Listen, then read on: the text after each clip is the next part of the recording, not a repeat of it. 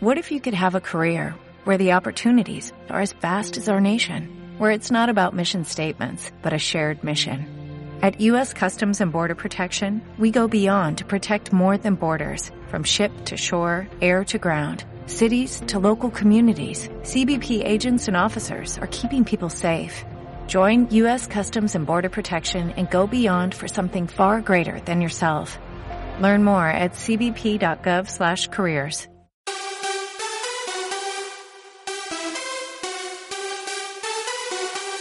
Radiopatriotas.es. Los patriotas tomamos la palabra. Patriotas.es. Solo para patriotas. Si no crees en España, no nos oigas. Si no sientes España, no nos leas. Patriotas.es. El diario digital de información para los patriotas de España.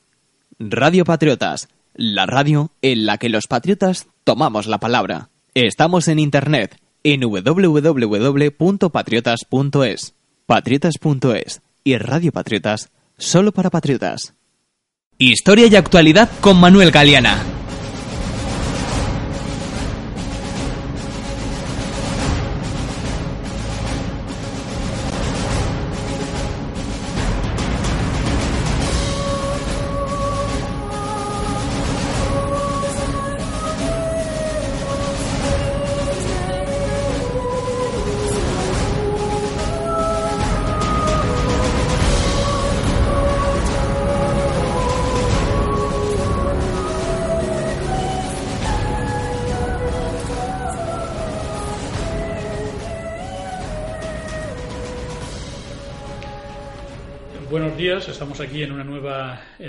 Historia y Actualidad y tenemos hoy con nosotros para hablar de sus libros, sobre todo de uno de ellos, a Javier San Mateo Isaac Peral. Javier es eh, economista, es directivo de la, del grupo PSA y seguramente tiene más actividades que él puede complementar ahora cuando termine yo esta breve presentación. Ah, como digo, es bisnieto del inventor del submarino, cartagenero de origen, y que además tiene, yo lo digo porque yo soy también murciano y de, la, de lo que se llama el campo de Cartagena, San Javier, la Academia General del Aire, está en el campo de Cartagena. Y a mí me llena personal.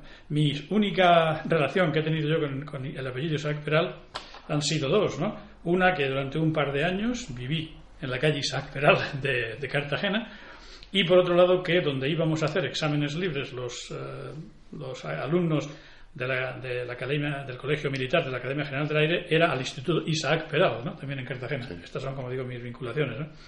Para el que no lo sepa, decir que Murcia, en el campo tecnológico, eh, no solamente tiene el antecedente de su bisabuelo, sino que el mismo año que su bisabuelo fallece en Berlín, nace otro gran murciano, ese mismo año nace otro, que es Juan de la Cierva, Correcto. ¿eh? y que es el inventor del autogiro, precursor del helicóptero.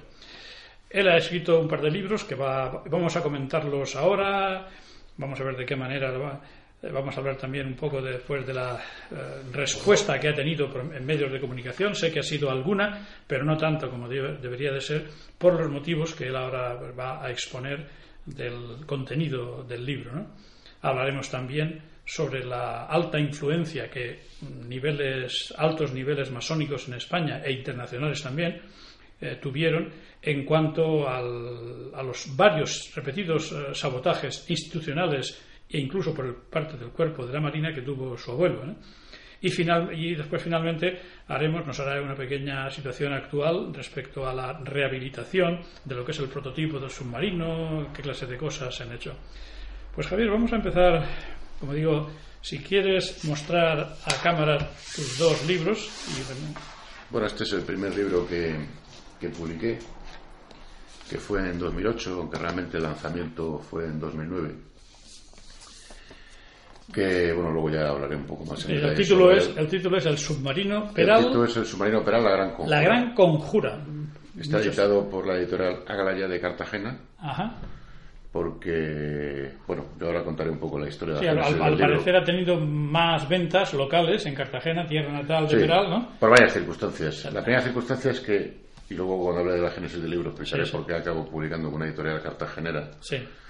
Que claro, el problema que tiene una editorial local es que evidentemente, eh, si no tiene una estructura luego para desarrollo, para lo que es distribución nacional, pues es difícil que consiga. Te quedas confinado a un pequeño, una pequeña parte de. Sí que tenía esta editorial al principio una, una cierta distribución nacional a través, porque es el hombre que funda esta editorial que ha fallecido el año pasado, hace, hace dos años falleció, por desgracia, además ha fallecido relativamente joven.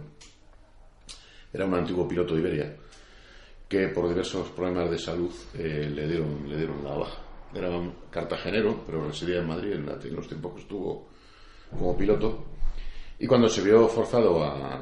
Este hombre que ha muerto con sesenta y pocos. joven, sí.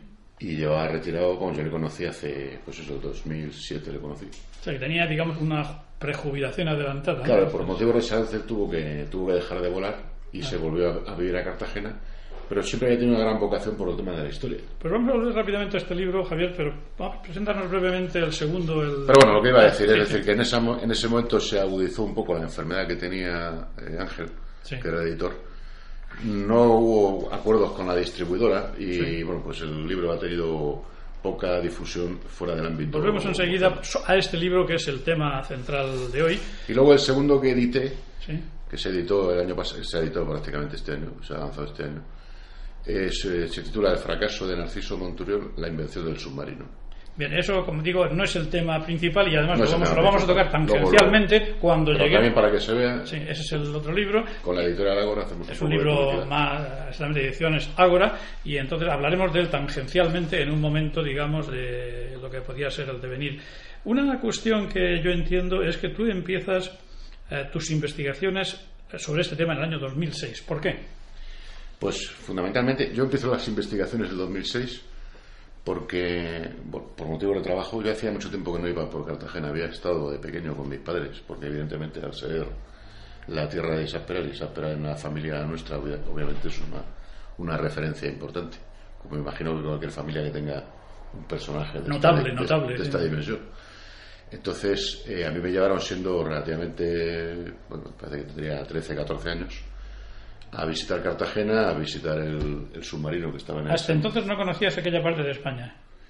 Eh, sí, lo, pero lo debía conocer, Ni pero... siquiera en vacaciones, el Mar Menor, en verano.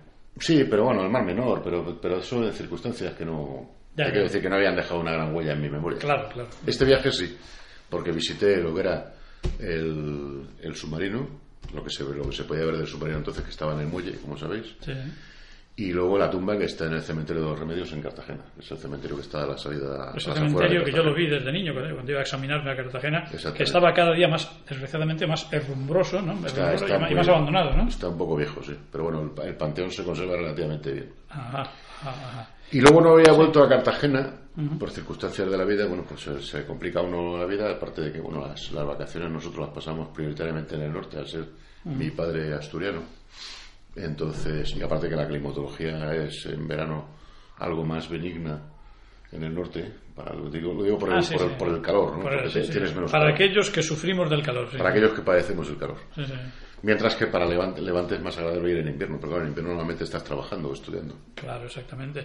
Después dices también que una de las cosas que más te indignó cuando profundizaste en la investigación es el hecho de que el desconocimiento real de las cosas que vas a exponer ahora aquí, estaría basados en intereses y, en oscuros intereses, ¿verdad? Sí, bueno, es lo que te iba a decir, que yo viajé a Cartagena en el 2005 por motivos de trabajo y fui a visitar el Museo Naval que habían creado nuevo, que yo no lo conocía porque ese museo es de 1988-89 y ya desde entonces yo en esa época no había ido por Cartagena. El, el, Museo Naval tal y como se, tal y como se planteó lo planteó un entonces eh, teniente coronel de Infantería Marina, que se llamaba Joaquín Cazorla, que aparte era doctor en historia, aparte de ser teniente coronel de Infantería Marina, y además era muy peralista. Es decir, que era un hombre que apreciaba mucho y miraba la figura de Peral. Crea el Museo Naval porque había descubierto en sus investigaciones históricas que había una pragmática de Carlos III, o una disposición, mejor dicho, de Carlos III en la que había estipulado que en Cartagena debería haber un museo naval por ser uno de los principales departamentos marítimos, pero nunca se había llevado a la práctica. Entonces este hombre lo llevó y le dedicó una sala entera a Isaac Recabó todo lo que estaba en el Archivo Histórico Nacional, lo pidió que está allí cedido, y se hizo una sala dentro del museo específicamente para esas peras. Y así estuvo, eso lo sabía porque tenía conocimiento, porque me había llegado a través de, contactos que tenía yo allí. Y porque además, bueno, pues se podía ver por las publicaciones que se habían hecho en la revista Naval, etcétera, etcétera. Pero luego eh, alguien, en un momento determinado, eh, cambió la disposición de las sala peras. Ajá. Y entonces, Algunos oscuros intereses actualizados. ¿Crees tú? Puede ser. ¿Crees tú? Puede ser, sí. Sí, sí. sí, porque. Y entonces ese, ese cambio eh, tenía la clarísima intención de desvirtuar o desvirtuar o desvalorizar la figura de Isaac Peral, relativizar el mérito de Isaac Peral. Fue el prototipo que ya veremos después, fue probado inicialmente con algunos fallos y después eh, exitosamente hubo lo que podríamos llamar un submarino con la mayor parte de los elementos que se conocen hoy día en los submarinos modernos o no? Sí, sí, es evidente. Es decir, porque nosotros defendemos y, decimos, y no solo nosotros, sino también muchas personas que están de acuerdo con nuestra postura, que Isaac Peral es inventor del submarino, porque previamente Isaac Peral ha habido muchos ensayos, cientos de ensayos, pero ninguno había conseguido navegar sumergido, porque le faltaba la principal elemento que es la potencia, para navegar sumergido, a fecha de hoy solo existen dos sistemas de propulsión, el eléctrico y el nuclear, el de la propulsión nuclear. Evidentemente, en el siglo XIX la propulsión nuclear todavía estaba muy, muy en expectativa muy lejana, ¿no? Exactamente.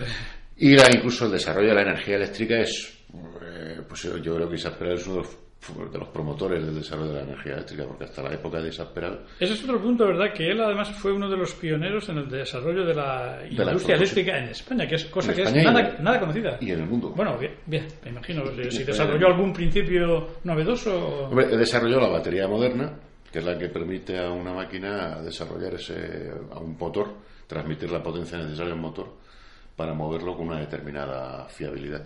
Y ahí estoy totalmente de acuerdo porque yo por mi carrera profesional anterior tuve contacto con eh, la firma Tudor, ¿verdad? Que es quien después hizo esta batería y una batería para submarino que son cosas enormes. Hoy día tienen algo así como 100, más de 160 elementos diferentes y suministra potencia eléctrica, pues como diríamos, por un tubo, ¿no? ¿Eh? Exactamente. Entonces, la, hasta la época de Peral, digamos que hay dos, dos grandes inventores, que además, curiosamente, son dos inventores de alguna manera malditos, que son los que cambian el paradigma de la revolución industrial, que es lo que se llama la segunda revolución industrial. O dos de los más importantes. La segunda, la segunda revolución industrial se caracteriza porque se cambia lo que es la industria que se haya basado hasta, hasta ese momento en la máquina de vapor. O sea, la primera revolución industrial es el desarrollo de la industria del hierro y del acero y la máquina de vapor que empieza a principios, finales del 18, principios del 19.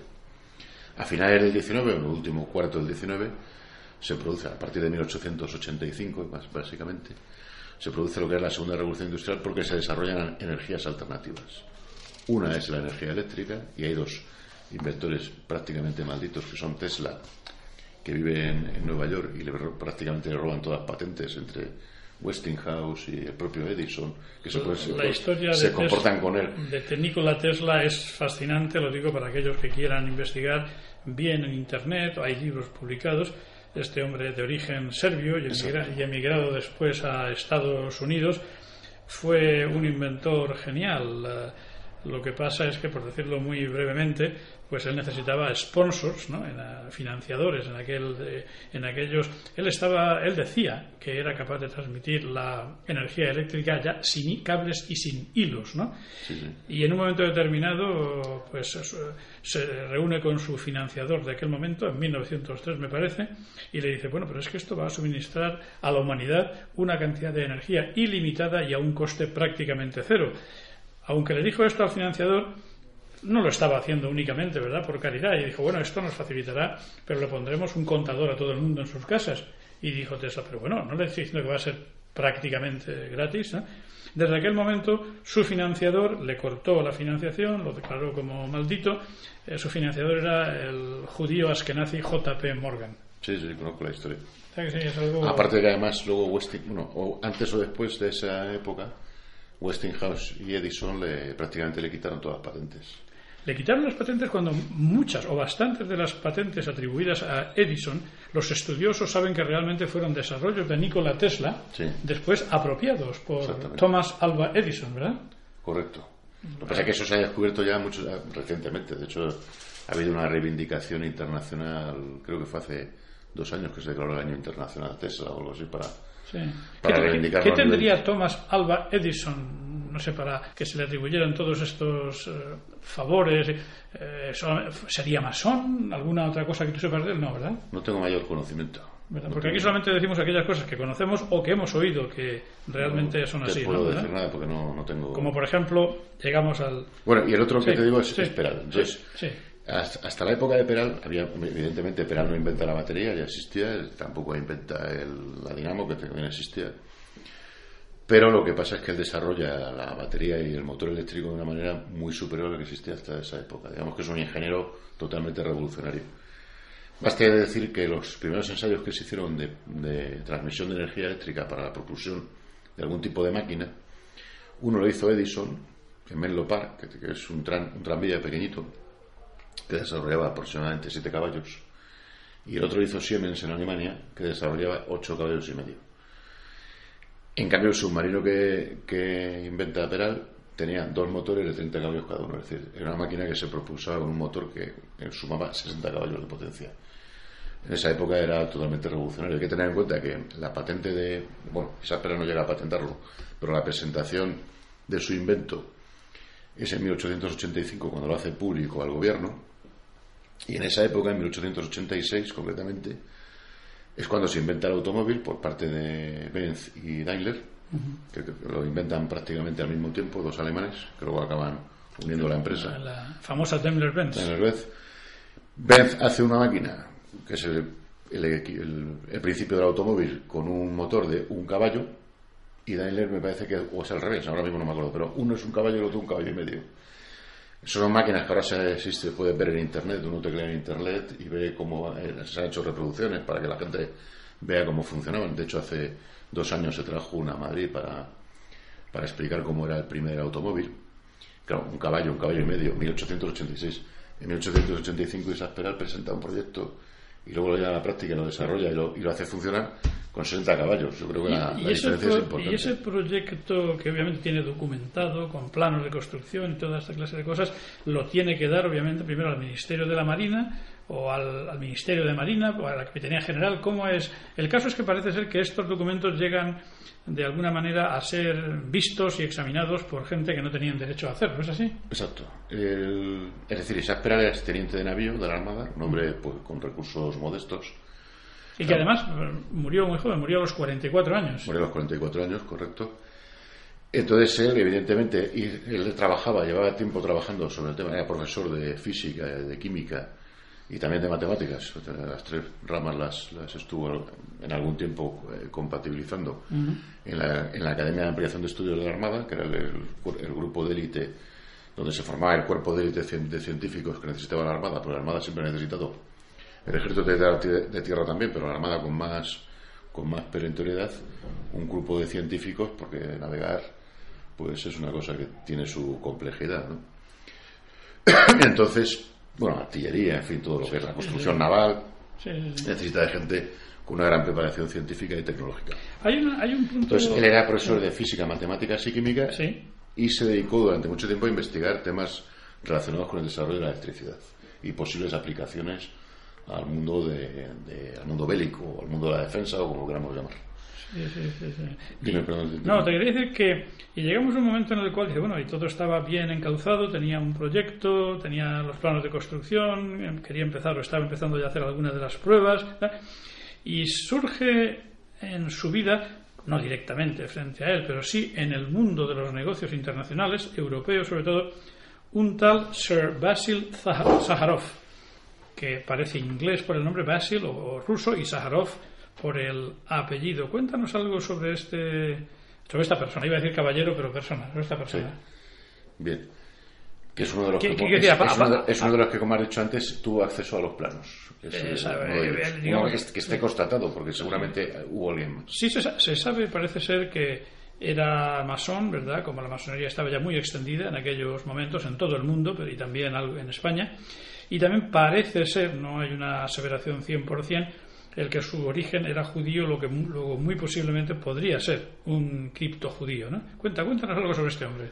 Bueno, este hombre eh, aparece, por así decirlo, como un personaje público a finales de los 70 del siglo XIX, porque es contratado por Nordenfeld para eh, como una especie de agente comercial, lo que, lo que llamaríamos hoy un jefe, un jefe de ventas de la empresa. Eh, para Nordenfeld, que es un fabricante fundamentalmente de cañones. Hasta esa época es un hombre de, una, de un pasado muy, muy poco conocido, muy oscuro. Parece ser que había estado. Eh, él, trató luego cuando se convirtió en uno de los hombres más ricos, que va a ser el hombre más rico del mundo. Sí. O por lo menos uno de los hombres más ricos del mundo. Su pasado desde que nace parece ser en Turquía, ¿no? Claro, el, tema está muy complicado porque él hace todo lo posible cuando ya tiene muchísimo poder por borrar todas las huellas de su pasado, porque parece ser. Un pasado muy truculento. Él tiene un pasado truculento de ampón. Sí, de, delincuente. El AMPA, el mundo del crimen, en, Estambul, en, Estambul, en, el mundo de...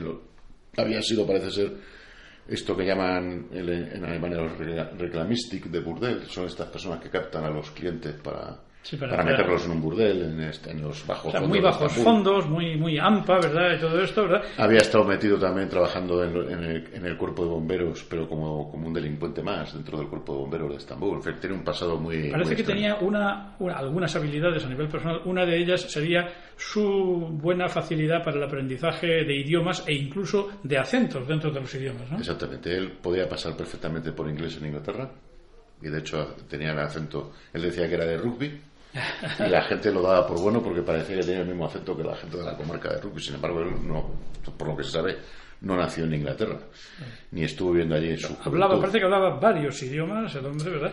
hablaba varios idiomas, él podía pasar por ruso en Rusia porque su apellido parecía como ruso, a pesar de que el apellido era falso. Porque realmente no se sabe con exactitud cómo se llamaba. Posiblemente, Podría llamarse Zacarías Basileus. Posiblemente no sabía quién era su padre o incluso su madre, pero eso, no lo sabemos. No, lo sabemos en absoluto. ¿Eh? Como tú bien has dicho al principio, eh, oficialmente él figura como greco-turco, es decir, como un griego nacido en Turquía, posiblemente de origen bizantino. Eso es la, versión oficial. Eh, él murió como ciudadano francés y de hecho sus herederos viven en Francia. Parece que, eh, digamos, cronológicamente, después de Turquía, fue a Inglaterra a trabajar en el negocio de un tío suyo que allí hizo, una estafa, y después y podía haber sido penado o cualquier cosa excepto que el servicio secreto británico se fija en él ¿no? exacto no él tuvo una condena llegó a estar condenado llegó a estar condenado pero pasó la pena pues. no no llegó a, pasar la prisión porque como dices tú se fijó en el servicio secreto británico es que este hombre tenía, este hombre tenía muchos activos verdad mundología idiomas no tenía ningún escrúpulo. Savoir-faire, ¿no? Era un hombre carente de escrúpulos. Exactamente.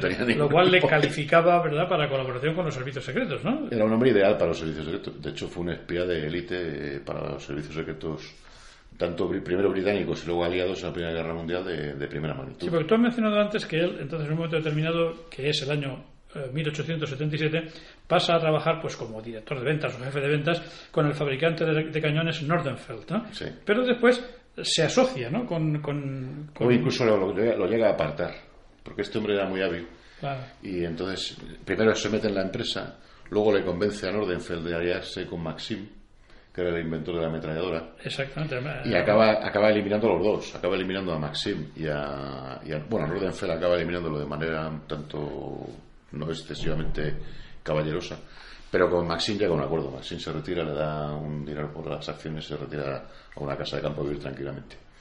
Y se convierte luego ahí es donde donde eh, se supone o donde nunca y es cuando es cuando sería sería a partir de ese año cuando empezaría su digamos competencia mental y de otra manera contra tu bisabuelo contra Isaac Peral porque con Nordenfeld uno de los proyectos que tiene es desarrollar ellos su propio submarino. Exactamente. Eso es justo en la misma época 1886 1887 se empiezan a gestar con un con un entre comillas, ingeniero, que no era ingeniero, parece ser que era un reverendo anglicano que se llama Garrett, llegan a un acuerdo para ensayar una especie de submarino que fracasa completamente. Llegan a fabricar tres, los tres fracasan.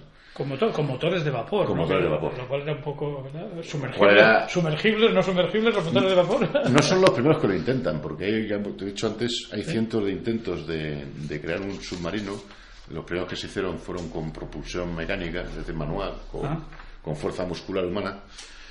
Y luego se intentó meter la máquina de vapor, pero siempre ha fracasado, porque evidentemente la máquina de vapor en un submarino no, se puede, no puede funcionar, porque el- la, la potencia calorífica que des- desarrolla hace inhabitable el, el- el interior del submarino. ¿no? Parece ser no, que no solamente tuvo acceso este señor, Basil Zaharov, a los planos y las memorias que estaban en el Ministerio de la Marina Española, ¿verdad? me imagino que bastante vigilados, pero él tuvo acceso, sino que también en un momento determinado, al momento de hacer alguna de las pruebas últimas del mismo submarino, incluso puede ver, puede tener acceso físicamente a visitar el submarino y que incluso uno de los marineros después lo, lo identificó y lo denunció. ¿eh? Sí, él, o sea, en, en ese momento entra en competencia con, con Peral y él entran en competencia porque están desarrollando los dos un submarino. Sí.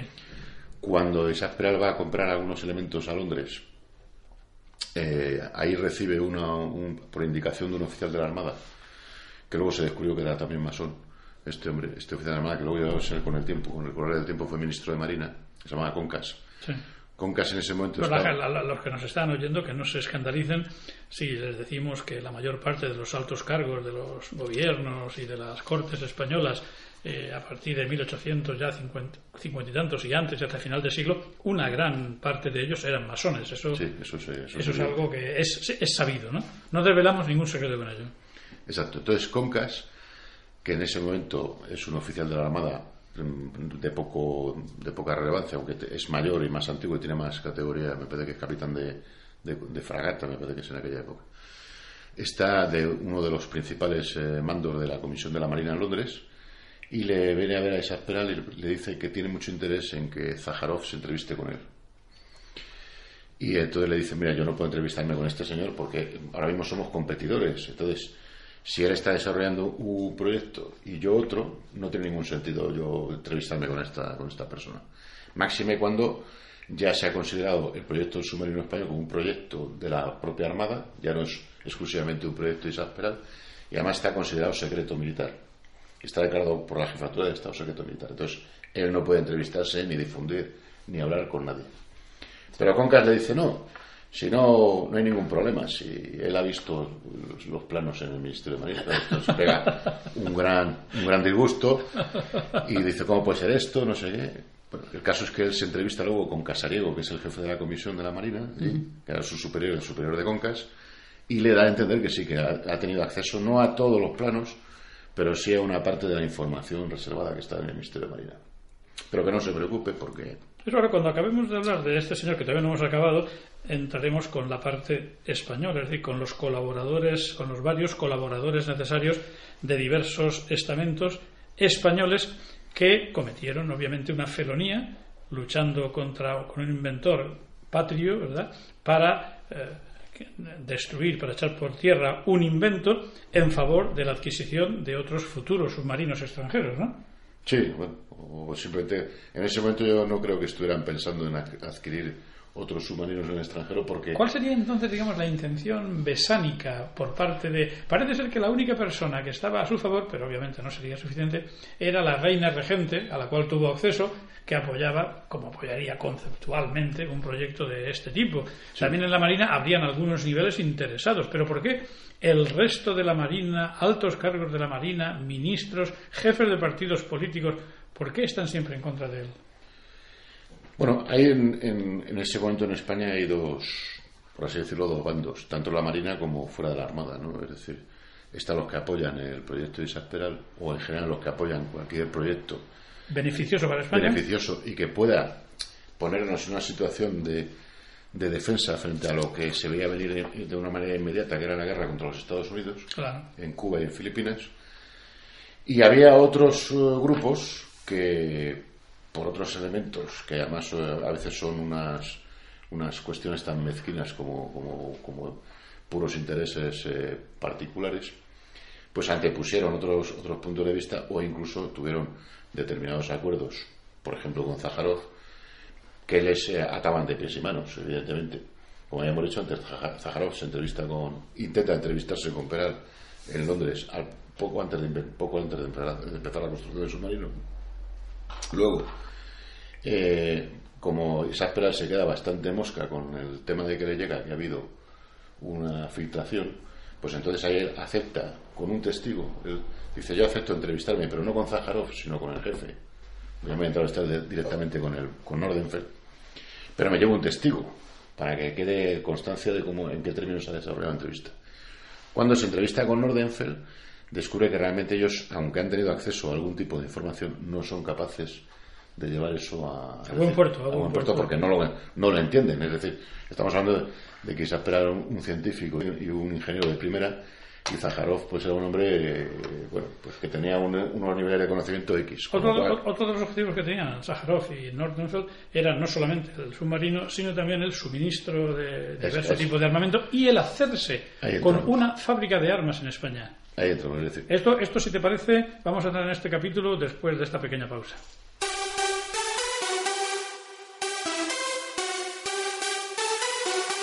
Radiopatriotas.es Los patriotas tomamos la palabra. ¿Qué es un bazar? ¿Un sitio donde se vende de todo? ¿Qué es Bazar Patria? ¿Te lo puedes imaginar? Detalles de la historia más reciente de España, bustos, lienzos, banderas, cerámicas y regalos personalizados. Para empresas y particulares. Homenaje siempre a los cuerpos de seguridad del Estado y al hecho de sentirse español. Ah, ya a la venta, como todos los años, los dípticos de Bazar Patria con regalo de lotería de Navidad. Bazar Patria. Infórmate 914030411 o métete en bazarpatria.es.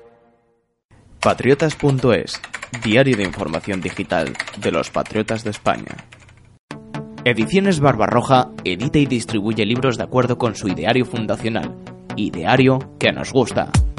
Librería Barbarroja, María de Guzmán número 61, teléfono 91 533 2783.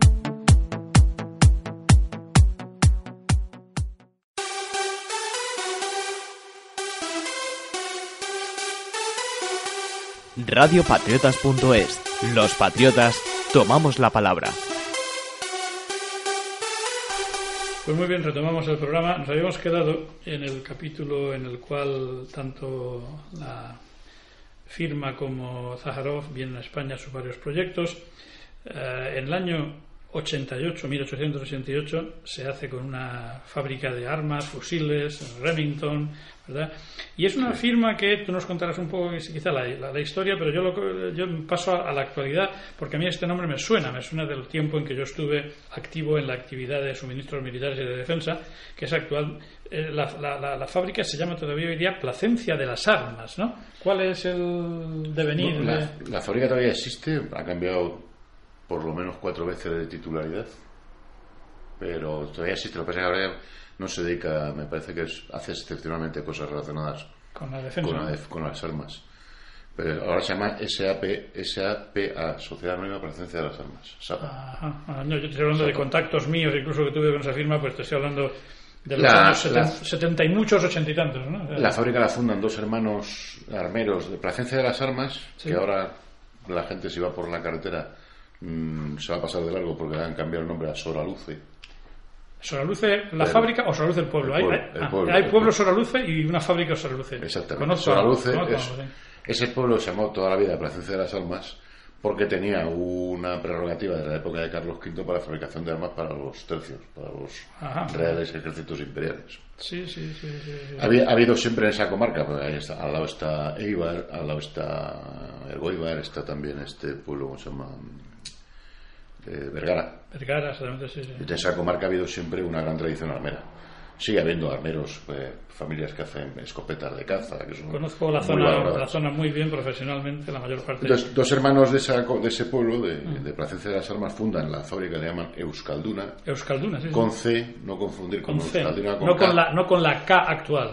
Que la Euskalduna con K actual la fundó este, de la Sota, que era una naviera, ¿no? Era un, una naviera. Euskalduna con C es una fábrica de armas que fundan estos dos hermanos, pero estos dos hermanos caen en, vamos, se, se, alistan al bando carlista en la primera guerra carlista, y cuando los carlistas pierden la guerra y se produce el abrazo de Vergara, como me imagino que los espectadores saben, se producen unos acuerdos por los cuales los miembros, porque estos dos, estos dos hermanos que eran los propietarios de la fábrica, eran a su vez oficiales de la- del ejército, Ajá. del ejército carlista. Entonces hubo un acuerdo por el cual mm, eh, mantenían los empleos eh, los militares del, del bando carlista y se integraban en el ejército nacional. Pero claro, como el que hace la ley hace la trampa, Sí, a sí, uno de los hermanos lo mandaron a Cuba y otro a Filipinas. Sí, los mantuvieron dentro del ejército, uno me parece que era coronel y el otro comandante, pero eh, tuvieron que dejar la gestión de la fábrica, porque evidentemente de gestionar la fábrica en el norte, vamos, en Guipúzcoa, desde Cuba y desde, y desde Filipinas es un poco complejo. Si tú indicas en tu libro notas, por ejemplo, como que al parecer para la- esta venta de Euskalduna realmente pertenecía a una firma inglesa que era algo así como Hijos de Manuel Agustín Heredia. No, no, no, no, ¿No? española, española. Es decir, la, la fábrica la, la tienen que vender Sí. los hermanos eh, Iríbar, este, Iríbar no, eh, Ibar- Ibarra, los hermanos Ibarra, Sí. que no tienen nada que ver con la familia Ibarra también. Es más que por ahí después hay unos apellidos de los, los Heredia Livermore. Exactamente. Eh, esta fábrica la compra eh, los descendientes de Manuel Agustín Heredia, Ajá. que se había casado con una de las Livermore. Las hermanas Livermore Sí. eran seis. Eran, descendientes, eran hijas de un curtidor inglés que se Ajá. había afincado en Málaga. Sí. Y cada una de ellas se casó, mm, una se casó con el marqués de Salamanca, otra se casó con el tío de Cánovas del Castillo, otra se casó con Manuel Agustín Heredia, que era un potentado de origen cántabro, con unos negocios un tanto no excesivamente muy claros, eh, con sede en Gibraltar y Málaga. Sí, eh, eh, unos lo- que sigue siendo hoy día Gibraltar y eh, aquella zona. ¿no? sí, pero que le habían convertido en un hombre muy rico. Y bueno, más, toda- que, más que extraño, yo diría que muchos de ellos serían claramente fraudulentos. Una, una de ellas, la Analia Loring Heredia, parece que casó incluso con el famoso español Francisco Silvera, ¿no? una de las familias, o sea, esta familia, digamos que la familia Livermore, Sí. las seis hermanas Livermore, que acaban constituyéndose alrededor suyo un gran grupo de presión político y, y industrial y económico dentro de Málaga, pues está que una de ellas está casada con el tío de Cánovas. Ajá, sí, sí, Eh, que, sí, o sea, que Cánovas del Castillo, Cánovas del está implicado en todo Cánovas esto. tío está metido en ese grupo de presión. Y uno de los de- descendientes... Romero Robledo, Romero Robledo. Romero Robledo era amigo de- del grupo, era un hombre que estaba afín al grupo.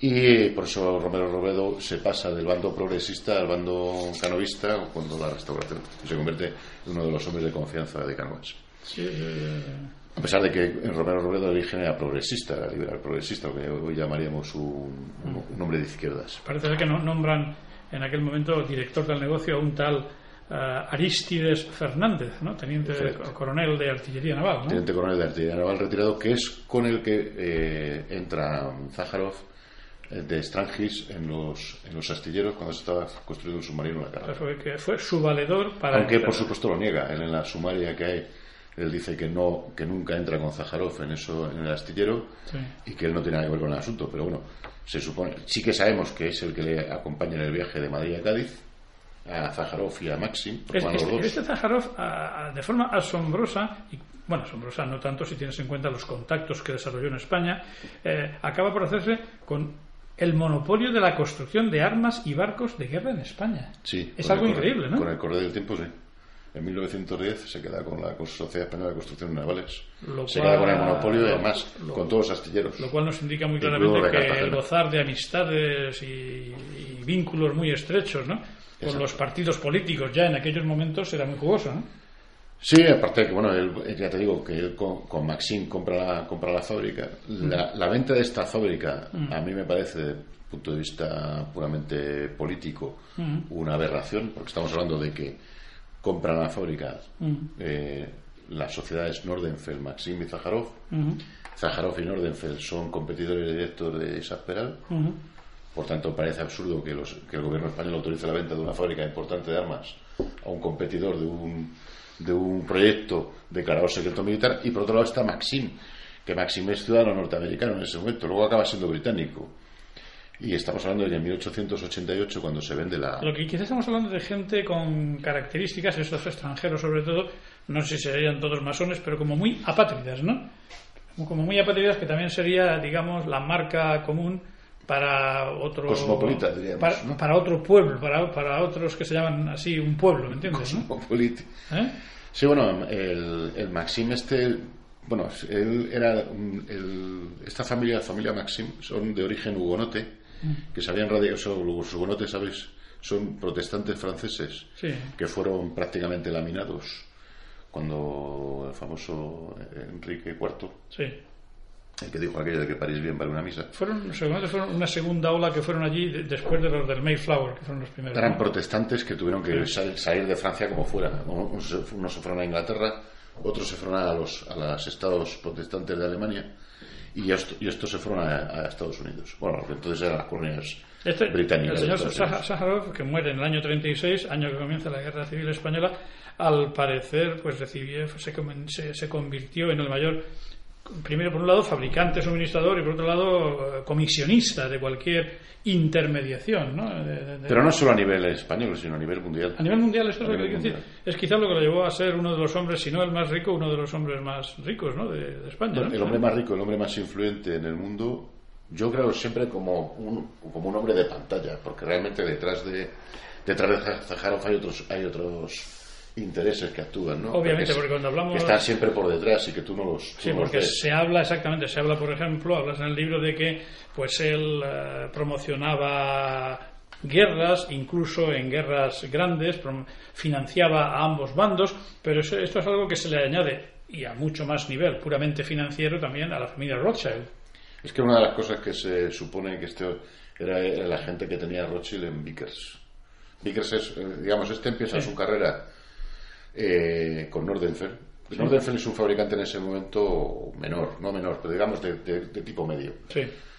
En cambio, Vickers es un emporio ya importante y es el que tiene prácticamente el monopolio de la construcción de barcos de guerra y de suministro de, de armas. eh, a- Vickers a- es uno de los fabricantes Ah. ingleses de, de mayor reputación en el mercado del armamento, ¿no? a- a la Gran Bretaña, ¿no? Entonces, eh, en 1890, me parece que es en el 1890 o 91, es cuando ya, por recomendación e intermediación de, de Rothschild, eh, Zaharov ya pasa a ser el director ejecutivo de la compañía Vickers y se integra ya Maxim y Nordenfeld, que Nordenfeld ya ha desaparecido, pero sigue existiendo el nombre comercial. Se, integra- se integra en Vickers y se- a partir de ese momento se crea Vickers, Norde- Nordenfeld y Maxim. Todo esto suena, suena a un que es la gran- sociedad que se acaba haciendo pues con un gran monopolio, casi un monopolio o una parte del oligopolio de la construcción de armas en el mundo entero. como digo, suena, digamos, como a una tremenda manipulación para hacerse con ese mercado por parte del sionismo internacional, ¿no? Ayudado por la masonería, ¿no? Sí, bueno, ahí lo que están, hay muchos personajes que son masones reconocidos en todo este tema. Y lo que dices tú, bueno, el, ¿dónde están estas personas? Nunca aparecen públicamente. Claro. claro. Es decir, siempre aparecen entre bambalinas. Es decir, sabemos que Rothschild, hay que, hay que que adquirir- Rothschild promociona a Zaharov para que sea el director ejecutivo de Vickers, porque eh, Rothschild es uno de los accionistas de Vickers. Pero tú no vas a ver nunca en ningún documento que fi- figura la palabra Rothschild. como- que Rothschild esté metido en ninguna provocación de ninguna guerra, Ah, no, no. ni en ninguna gestión de algún conflicto en Hispanoamérica. Bueno, Eso no lo vas a ver hay nunca. una, hay una frase muy Aparece Vickers, Sí. o aparece Zaharov, o aparecen. Para, para mí son pantallas, en, uno de mi- en uno de mis libros, La derrota de la globalización, menciono una frase recogida de la madre, de la matriarca de la familia Rothschild en 1848, en la cual decía, si mis hijos quisieran, no habrían guerras en este mundo. Eso era la, la matriarca de la familia Rothschild hace ya, vamos para 200 años. Hubo, hubo ocho sabotajes, varias pruebas, ¿verdad? Y finalmente el año en que es exitosa parece ser es el año 1888, ¿no? Hubo difamaciones, intoxicación. Cuéntanos en un par de minutos un poco de esto. Hombre, desde que se aprueba el proyecto, la, la aprobación final del proyecto en 1887, Ajá, por decreto del 19 de abril, si mal no recuerdo. ajá. Real Orden, esto se llama Real Orden, y está firmado por la reina, que es desde luego la un- una, quizás la única de las esferas oficiales que apoyó sin reservas el invento. Eso es. Porque tanto el partido de Sagasta como el partido de Cánovas estuvieron eh, prácticamente, digamos, eh, a la contra.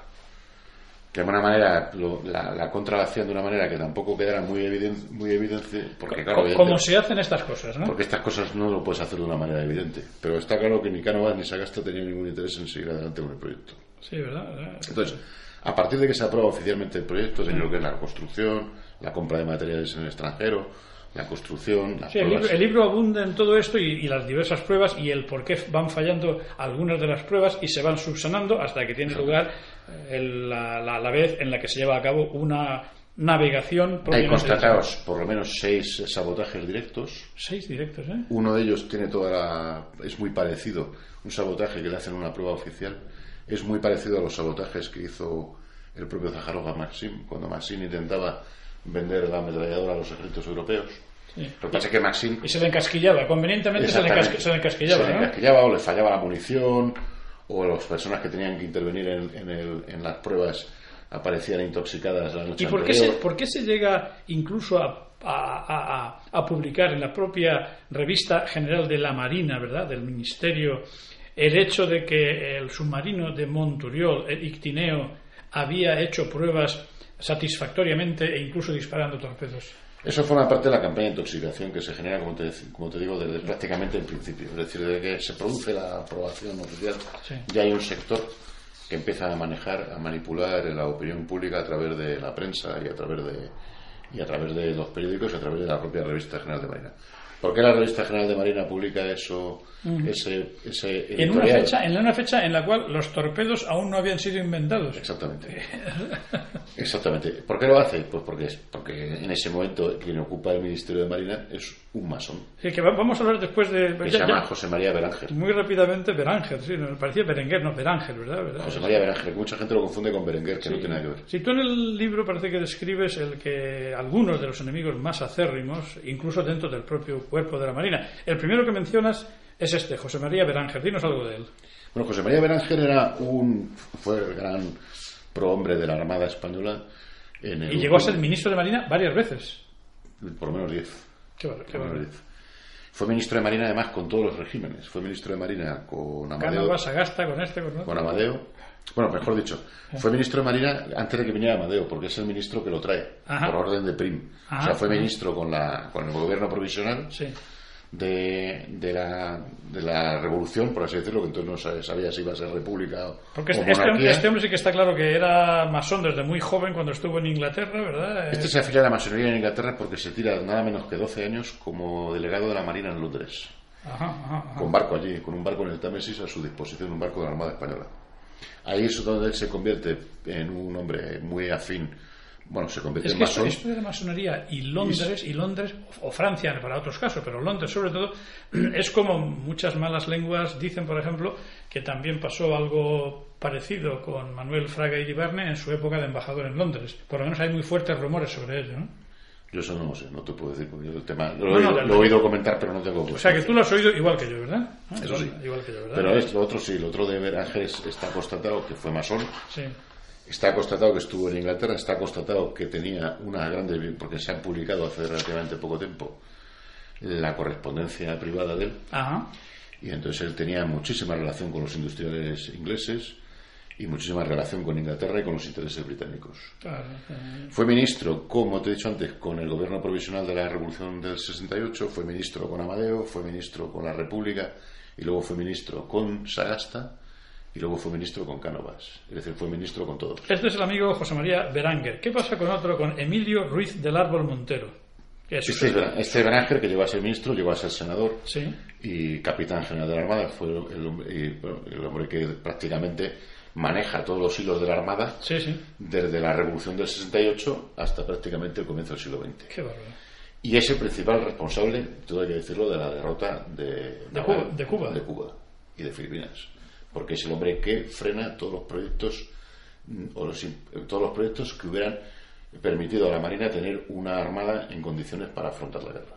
Seguramente estas cosas son muy preplanificadas claro, a nivel de la masonería internacional, no 5 ni 10, sino 15 y 20 años y 25 y 30 antes de que los acontecimientos sucedan. De hecho, se ha llamado al movimiento sionista internacional como el gran conocedor de lo que va a pasar en el futuro, pero obviamente porque tiene todos los resortes para hacer que esas cosas sucedan, ¿no? Sí, pero tienen los, los peones puestos en los sitios adecuados, ¿no? Exactamente, tiene su gente. Y este Emilio Ruiz del Árbol, que fue secretario del ministro, ¿no? ¿Eh? Este Emilio Ruiz del Árbol es un personaje también verdaderamente curioso, también es masón, también era masón, mejor dicho. Este hombre eh, fue un, un alto mando, un alto jefe de la Armada Española Sí. y a su vez era un hombre también con una carrera política, ¿no? Digamos que eran lo que llamamos políticos uniformados, que era muy frecuente en aquella época, que la gente utilizaba el uniforme, pero realmente lo que tenía era una disciplina de partido, no una disciplina de o, partido, o incluso de partidos. Eh, de partido o de partidos e incluso de logias, o incluso, ¿eh? o incluso de logias. Eh, antes que la disciplina propia de, la, de, las Fuerzas Armadas. Entonces, Emilio Ruiz del Árbol eh, marcha a Estados Unidos como, como agregado naval, se tira cinco años allí. Allí eh, traba amistad con Samson, que luego será el jefe de la, de la flota que, americana del Atlántico, Ajá. la que tenga que pelear con, con Cervera en, Sí, en, sí. la- en Santiago de Cuba. Pero este hombre no peleó mucho, este hombre desertó, parece ser, ¿no? Sí, te cuento. Entonces, él está en, en, en, en- en- en Washington como delegado de, de- como, como agregado naval y a su vez también estaba como jefe de la Comisión de la Marina en, en Estados Unidos. Es un hombre perfectamente conocido en Estados Unidos por ese, por ese puesto. Luego viene a España, vuelve a España, tiene aquí diversos cargos, también está destinado alguna vez en Cuba. Y estando destinado aquí en España es uno de los que encabezan el- la campaña de intoxicación contra, contra Peral, y además eh, edita un libelo, eh, que es el primer libelo que se edita contra el submarino, eh, que está promocionado, patrocinado y firmado por él. ¿no? Luego este hombre eh, pasa a ser el secretario del Consejo Superior de la Marina justo cuando se tiene que dictaminar la resolución definitiva sobre el submarino. Y el informe que se presenta al gobierno, el informe que redacta el Consejo Superior de la Marina, lo redacta él en connivencia con el ministro, que es Beranger, que es el, su responsable, pero eh, se aprecian manipulaciones eh, en, el, en el informe, hasta tal punto que Isaac Peral solicita que se haga una prueba pericial por parte de un notario en Madrid, que certifica que en efecto ese informe ha sido adulterado. Es decir, que el informe que hace el Consejo Superior de la Marina, a pesar de que incluso está ya intoxicado porque el ministro es Beranger y el secretario del, del Consejo, él, y el secretario del ministro también, sin embargo, debió ser tan. No debió de gustar tanto a estos porque llegó al gobierno con manipulaciones. ¿Tú crees que esa clase de cosas que se hacían entonces y que se siguen haciendo hoy día en España por parte de los diferentes gobiernos, había más luz y taquígrafos entonces que ahora o viceversa? ¿Cómo lo ves tú? Igual, más o menos. Igual más. Y, y aparte, pero bueno, hoy día vivimos en la no- era de la información, de la transparencia, ¿no? Ah, Y en teoría debería ser más visible todo lo que Ahora hace, ¿no? sí, pero, pero también hay sistemas para evitar que salgan las cosas a la, luz. Ah, te refieres al control de prensa, a la, censura, a la censura de prensa y al control de los medios, de la mayor parte de los medios principales. Y a la marginación de los medios que no interesan. ¿no? Es decir, eh, Eso de marginar a aquellos que podrían decir algo. Hoy en día, tú, y en aquella época igual, en aquella época tú podías publicar determinadas cosas, pero en medios muy marginales, que no tenían prácticamente repercusión a nivel mediático. ¿no? Sí, sí, sí. sí. Eso, es lo, eso es lo que nos pasa a algunos escritores, ¿no? Desgraciadamente, ¿no? Pues este Zaharov, este, perdón, este Emilio Ruiz del Árbol, Sí. eh, luego, bueno, en el libro cuento muchas cosas que son interesantísimas, aparece como un gran defensor de la industria militar británica, aquí, de los intereses de, los industriales británicos aquí en Todo, España. todo en defensa de la pérfida avión, ¿no? Luego marcha, marcha a Cuba poco antes de empezar la guerra y el día anterior a declarar la guerra a los Estados Unidos deserta y se marcha a Estados Unidos con una carta cifrada que eh, sabemos porque tenemos información, muy poca información, pero algo de información hay, porque la prensa norteamericana sí que detectó que había habido una un, oficial, un antiguo oficial de la Armada, que no, no desvela el nombre, que había estado destinado en Washington, con lo cual no puede ser más que este, pero da un nombre que no es el correcto, que se presenta a la Oficina de Inteligencia Naval, que es el servicio secreto de la Armada Británica, que se había creado en 1882 y cuyo proyecto principal era eh, anticipar la, guerra del, del 98, es decir, vigilar y controlar el desarrollo de la Armada Española. Este se presenta con una carta cifrada en la oficina de Tampa, en la oficina de inteligencia naval. No sabemos el contenido de la carta cifrada. Lo que sí sabemos es que se da un salvoconducto y se pasa toda la guerra en Washington. Luego marcha a Nueva York cuando termina el conflicto armado. Allí se entrevista con otro masón que era un, eh, responsable de la, de la insurgencia cubana, un enlace de los insurgentes cubanos con Estados Unidos, que se llamaba Vic- Vicente Mestre Amabile, que era de origen español. Bueno, era español, pero se había pasado. Ahí, aparte también había sido marino. Vicente Mestre, sí, eh, amable, ¿no? Amabile. Amabile. sí. Se entrevista con él en Nueva York. Sí. Eso está documentado por la prensa, tanto la española como la americana. Y luego ya marcha otra vez a Europa. Aquí lo detienen Vamos, una vez que llega a España, tiene Sí, pero, pero, pero, pero, pero, pero fallece plácidamente retirado en sí. Segovia en 1901, el hombre. Exactamente. Es decir, que todo lo que tengan incoado se lo salta a la torera, ¿no? Él tiene incoado un, un proceso por deserción. Ese proceso no aparece en ningún. Yo lo he buscado por todo, por todos los sistemas. Lo he buscado en el archivo de la Marina, porque el, el- el expediente se hizo en. Vamos, el juicio tuvo lugar en, en Ferrol, que es donde se le combinó a que se presentara. En, eh, en el archivo de Ferrol no está, en el archivo general de la Administración en de Henares Son de estas cosas que, de- que desaparecen que desaparecen misteriosamente, como cuando Bárcenas, Bárcenas hace acusaciones, va la policía a la sede del PP y sin embargo, pues varios discos y varios archivos de algunos de los tesoreros han desaparecido también, ¿no? ¿Eh? El caso es que el sumario desaparece. Sabemos por la prensa que fue condenado, porque evidentemente no tenía ninguna posibilidad de escapatoria. Es decir, es un hombre que, siendo capitán de navío, se pasa salvando enemigo. Lo más normal es que hubieran, lo hubieran fusilado, pero bueno. Desertor y colaborador con el enemigo, que no sea agravante. Pues mira. Javier, Este luego Sí. se, se- Vamos, no tiene ninguna pena. Él no, no recibe en ningún momento. Eso sí, es apartado del servicio. Es, es retirado de la Armada. Pero, sin embargo, cobra la pensión. Otra cosa un tanto extraña. Bueno, es que el dinero Y es el luego, dinero. El y dinero luego es- aparece como uno de los principales elementos del Partido Republicano, del famoso Nackens, que sabes que estuvo implicado en el atentado contra Alfonso XIII. Nackens con Mateo del Morral, con Sí, sí, Ferrer. Guardia, todo este contubernio que estaba, pues este Emilio Ruiz del Árbol Montero estaba afiliado Seguramente entre los la- altos responsables masones pues serían un grupo X, no sé, de cientos o de pocos cientos incluso, no serían cantidades enormes, porque hoy, hoy día incluso en España, año 2013 finales, se dice que en España el número total de masones no debía estar, no debía ser superior al de 5 o 6 mil. Sí, por ahí anda. Posiblemente en aquella época eran unos cuantos mil o por debajo, dos No, mil. yo creo que habría alguno más. sí. ¿Tú crees que habría más? Habría no? alguno más, sí. Seguramente, ¿verdad? Vamos Porque a, había, había una actividad masónica muy importante en España en aquella época. Vamos a ir a ello, vamos a hacer una pequeña pausa, vamos a hablar de los dos últimos más importantes, ¿verdad? Protagonistas y de, de difamar a, a Isaac Peral y vamos a hablar después brevemente de cuál es en la actualidad qué ha pasado con aquel eh, viejo submarino que había en el puerto y nos lo va a contar Javier. Muchas gracias.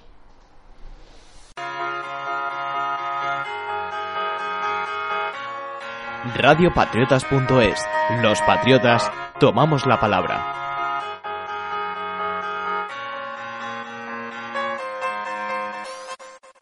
Esto es lo que ves cuando lees un mensaje en el móvil mientras conduces. Carretera móvil, carretera móvil, carretera móvil, carretera móvil, carretera. Si cuando recibes un mensaje al volante te mueres por leerlo, recuerda que si lo haces, efectivamente puede ser así. Porque toda la atención que prestes a otra cosa, se la quitas a la carretera. ¿Es que no lo ves? A tu lado vamos todos. Dirección General de Tráfico Ministerio del Interior, Gobierno de España. Visita la página web del Nudo Patriota Español www.snp.org.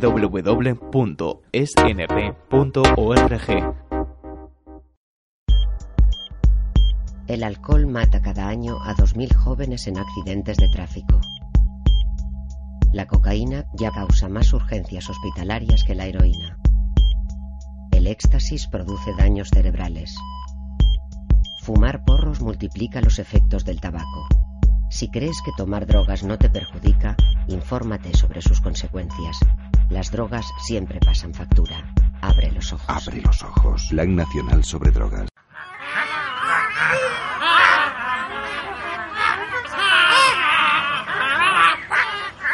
Síguenos en Twitter, arroba patriotases. Retomamos en esta tercera y última parte eh, eh, la presentación sobre Isaac Peral.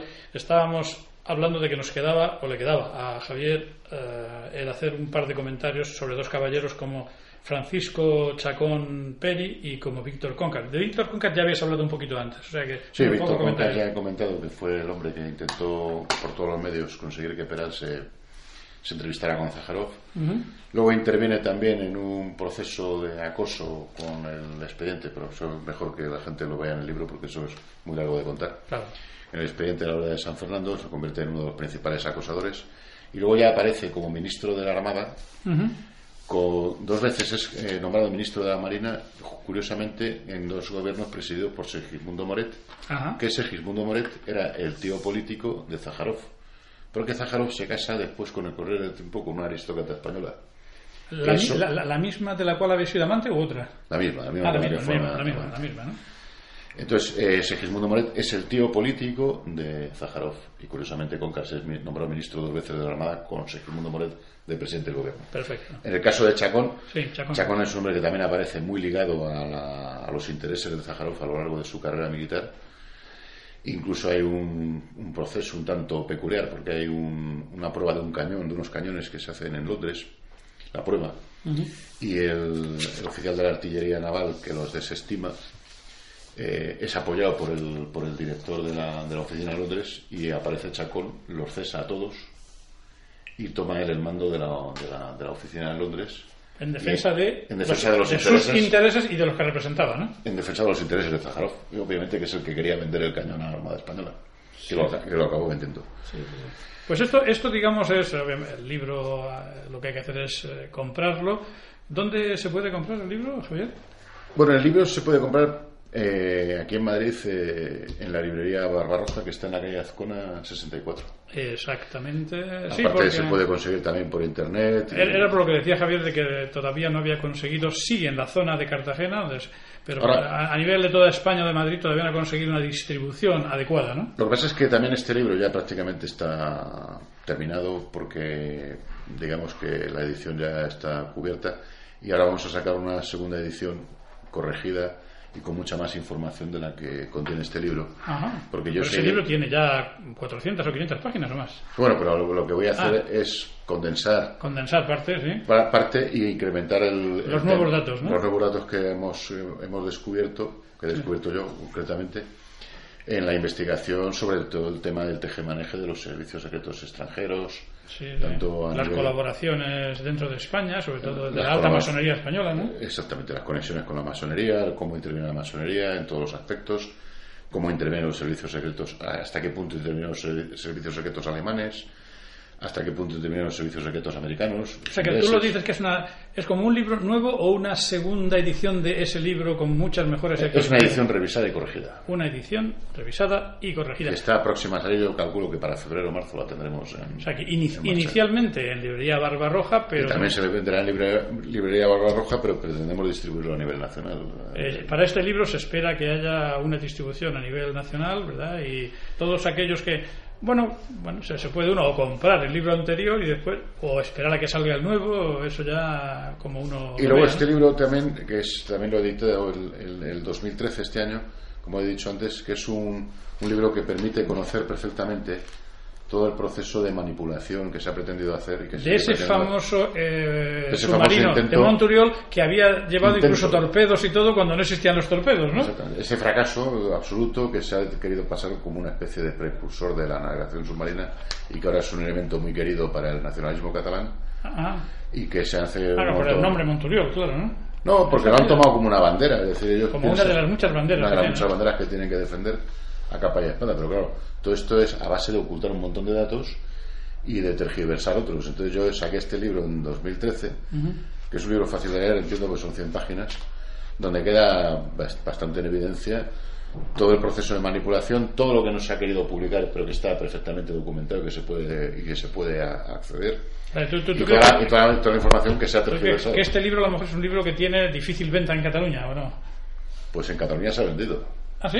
Poco, pero se ha vendido. Perfecto, perfecto, pues mucha suerte. Y final, Ah, final- es difícil ahí. Eh. Bueno, en, en Cataluña no todos los catalanes son catalanistas. Y entonces, estoy seguro de eso, conozco muy bien Cataluña. Y yo Hay muchos catalanes que seguramente querrán saber exactamente qué es lo que había detrás de todo este. de toda esta- Seguramente, de todo este incluso con subvenciones al proyecto Monturiol, que después acaban esas subvenciones no se sabe dónde o en qué partido, ¿no? Ahora mismo el 2009 se hizo el año Monturiol, se gastó un, un cerro de dinero enorme del contribuyente español, porque evidentemente el dinero que maneja de los presupuestos de la Generalidad, pero obviamente es pagado por España, ¿no? Es, es pagado por el contribuyente español en su, en su, en su conjunto, incluidos los catalanes.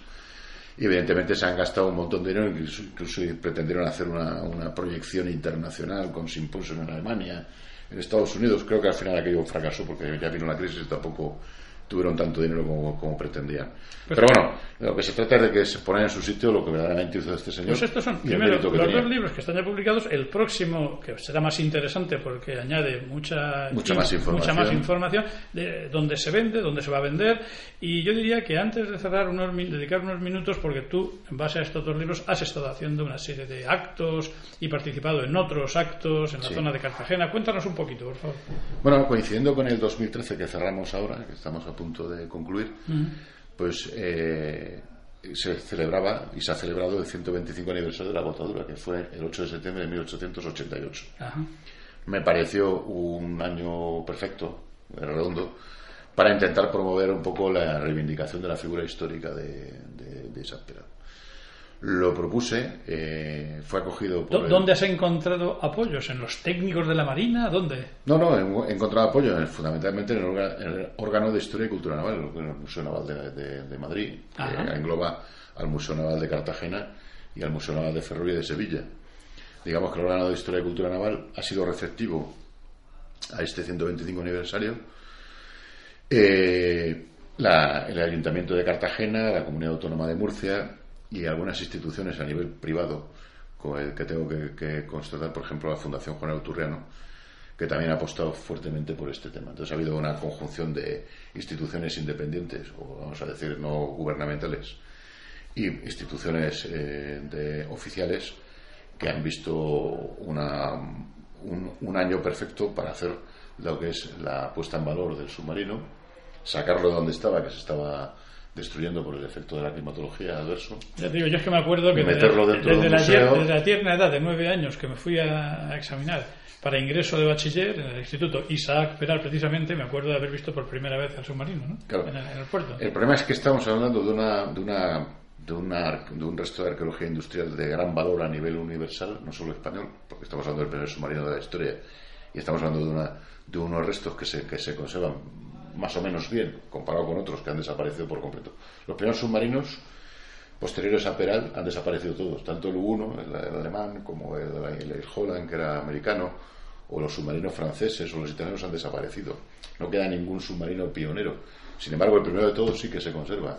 Por tanto, era una apuesta importante para el patrimonio cultural español y de arqueología industrial a nivel universal eh, preservarlo para las generaciones futuras. ¿Has tenido algún contacto allí cuando has hecho alguna presentación con alguien que lo haya podido ya leer y que fuera, por coincidencia, masón? ¿No te han comentado nada sobre el libro? Masón- masones, eh, bueno, he tenido alguna, bueno, te cuento un poco aparte del, del tema. Sí.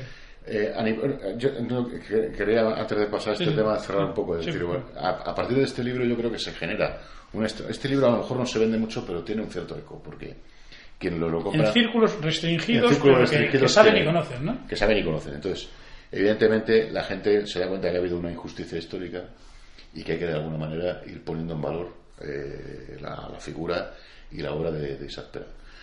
Coincidiendo con el 125 aniversario, se ha creado un montón de actos para, para darle el realce que, todo- que esto merecía y lo más importante es restaurar el submarino que se ha restaurado prácticamente a como estaba en el original porque todavía queda algún pequeño detalle pero el 90% de la obra ya está hecho Ya no está en la intemperie, ¿no? ya no estará en intemperie, se, ha- se va a preservar para las generaciones futuras, se va a musealizar con- correctamente para que las personas que acceden al museo, además hay una infografía que refleja perfectamente cómo se hicieron las pruebas, cómo estaba construido, cómo funcionaba por dentro. Y es un, un hecho que creo que es importante para las generaciones futuras, que lo hemos hecho entre varias instituciones y entre varias personas y que lo hemos terminado este año. Quedan todavía algunos flecos, porque eso siempre quedan cosas por terminar, pero lo gordo está hecho. Respecto al tema que me dices de los masones, Sí. yo con, la, con los únicos que he tenido, con los únicos masones confesos que he tenido alguna relación del tema de, de Isaac Peral son con el hermano de César Vidal, que se llama Gustavo Vidal Manzanares, Sí, sí. que es masón. Es el único que tiene Gustavo. Yo conozco un hermano, César- el Gustavo, me parece que se parece mucho físicamente a él de cara. De cara. Sí, Algo se parece, delgado, es bastante más más delgado. Sí. eh, este es masón y socialista. Yo creo que he coincidido con él, no estoy- he coincidido en algún estudio de radio. En algún estudio de radio he coincidido con ellos. Entonces, este hombre escribió un libro hace relativamente poco tiempo en la que metía a Isaac Peral como masón. Dentro de la lista de masones ilustres, cosa que es totalmente aberrante. Qué Porque encima además fue una víctima de los masones, pero bueno. Oh, Entonces yo me puse en contacto con él a través del correo electrónico, porque él tiene, una, tiene un blog Y entonces él tiene el correo electrónico. Y le mandé una carta y él me contestó. Y además le mandé una pequeña, una sinopsis, una pequeña, una un pequeño resumen de la relación entre la masonería y mi bisabuelo. O sea, es decir, la relación en contra de los masones contra mi bisabuelo y la tergiversación que se hizo. El hombre lo leyó y me contestó diciendo que se había quedado de piedra. Literalmente me dice, quedado de piedra leyendo lo que usted me cuenta. yo no tenía ni idea de, todo este tema. Pero no me dijo nada más. No dijo nada. Y otro masón que tuve en relación con él es uno que es eh, ingeniero aeronáutico, que ahora el nombre no me acuerdo, que también por el mismo motivo, porque también dijo que Isaac Peral estaba, estuvo afiliado a la masonería, cosa que es totalmente falsa. Y también me contestó. Ese mismo San Benito, San Benito que le colgaron, intentaron colgar al general Franco y a muchos otros, ¿no? Todas las personas, desde los, como dices tú, de 200 años para acá, o de 300, bueno, la masonería. Este, por cierto, no sé si sabes que el año que viene se celebra el 300 aniversario de la fundación de la masonería. Bueno, las constituciones de Anderson son de 1717, luego las de las constituciones. ¿eh? Pero la creación de la logia me parece que es en 1814. 1714. Sí, sí, sí, y si no es este año, estamos próximos a celebrarlo. Pero bien, llevamos ya 300 años de masonería en el mundo. De todas maneras, y en esos 300 años han intentado apropiarse de todas las personas que hayan brillado por el artículo 33. Hasta el propio Baden Powell, el fundador del Boy Scout, ha figurado durante mucho tiempo como un masón y ahora recientemente la masonería ha tenido que echar marcha atrás y reconocer que era una atribución falsa. Le pasa a Isaac Peral y le pasa, como has dicho tú, también se ha intentado hacer con el general Franco, pero también se ha hecho con Ramón y Cajal, que también figura en algunos, en algunos eh, documentos, en algunas monografías, como miembro de la masonería. Es totalmente falso. Es decir, aparte de que Ramón y Cajal siempre le criticó a su colega Simarro, que perdería el tiempo en estas, eh, dice literalmente, estas eh, trivialidades de las logias, un científico perdiendo el tiempo en estas cosas. Eso está escrito por Cajal y sin embargo no tiene ningún inconveniente en considerar que, Cajal era masón y hay historiadores de la masonería que, así, lo afirman y entiendo que es totalmente. Javier, habría, se podría hablar mucho más, pero tenemos una restricción de tiempo. Lo que sí es que quedas emplazado a que los responsables, los administradores del diario digital Patriotas, te van a hacer una entrevista para publicarla también por escrito, aparte de colgar este vídeo ¿no? en los vídeos de YouTube que tiene Diario Patriotas. Javier, te dedicamos la, te deseamos la mejor de las suertes en esta tercera entrega, en esta revisión actualizada y revisada. Sé que lo tendrás, sobre todo si llegáis a buen acuerdo con la distribución, ¿no? y, te, te, vamos, te tengo que felicitar por defender con tanto coraje el noble apellido de tu bisabuelo. Pues muchas gracias a ti y a, Patriotas por la entrevista. Muchas gracias, Javier. Gracias. Patriotas.es, diario de información digital de los patriotas de España.